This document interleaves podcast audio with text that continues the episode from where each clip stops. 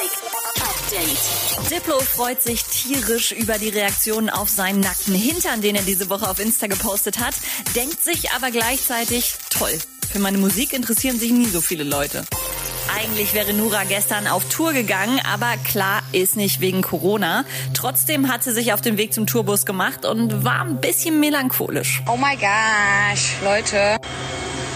Wir fahren jetzt nicht auf Tour, but um, I miss that, man. Robin Schulz baut sich gerade selber einen Whirlpool, läuft so, ja, der Stiel ist ihm nämlich abgebrochen. Also der vom Besen. Was ist das denn jetzt hier für ein Scheiß? Jetzt wollte ich das gerade gerade ziehen. Ah, das ist wieder Qualität hier, ne? Leute, ich habe jetzt eine Hake. Ganz ruhig bleiben. Und am 3. November wird in den USA ein neuer Präsident gewählt. Snoop Dogg hat deswegen jetzt die Kampagne Vote with Snoop gestartet, weil er, Zitat, diesen Idioten nicht noch ein Jahr im Amt ertragen kann. Update mit Claudi on Air.